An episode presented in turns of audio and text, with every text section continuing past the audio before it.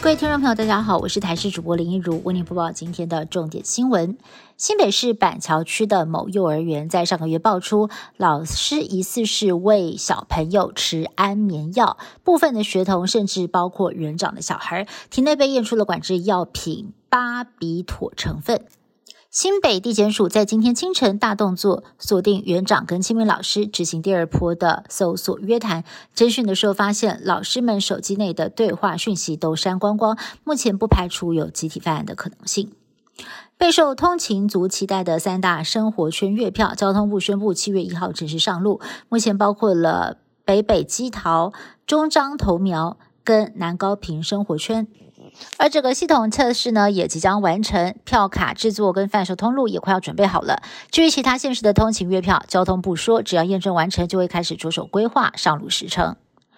国内爆出了首例儿童猴痘个案，这名四岁的男童家住新竹市，本月一号开始出现了发烧、长水泡的症状。由于他的同住家人曾经在五月份确诊猴痘，两个人有日常接触，因此疾管署研判是家户感染。而感染科医师黄立明认为，出现猴痘儿童个案代表国内猴痘疫情至今没有办法有效的控制，最坏的状况就是在幼儿园内可能会造成一波零星的感染。检方持续侦办台中五亿高中生命案，经过检验一千多种毒药物，高中生的遗体没有出现任何的反应。不过，法医高大成认为死者可能是被注射了氯化钾。家属律师已经具状申请，针对心脏跟皮肤组织做切片检查。而台中地检署在三天之内两度传唤死者的母亲应讯，但针对死因检验报告，律师也再提出六项证据申请调查。另外，当时为高中生进行急救的护理师也以证人的身份被传唤，要理清案情。美国二零二四年总统大选，共和党初选出现了参选爆炸的情况。前副总统彭斯跟前纽约州州长克里斯蒂都直接炮轰前总统川普不适合再担任国家领导人。但是共和党有越来越多重量级的人物投入初选，反而会让川普坐收渔翁之利，重演二零一六年获得提名的历史。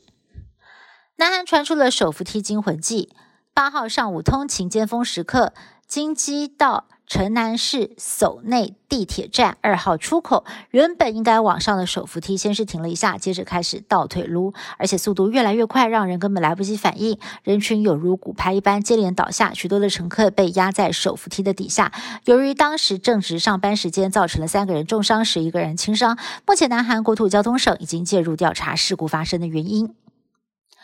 乌克兰南部的卡科夫卡大坝六号溃堤，淹没了下游大片土地，当局已经撤离了好几千人。乌克兰的官员直言，这是车诺比核灾以来欧洲最大的环境浩劫，已经有三个人在赫尔松地区溺毙丧命。而美国的专家认为，水坝全毁不太可能是飞弹从外部轰炸，或是年久失修，比较可能是从水坝的内部爆炸，断成两半之后才坍塌的。以上新闻是由台视新闻部制作，感谢您的收听。更多新闻内容，请您持续锁定台视各节新闻以及台视新闻 YouTube 频道。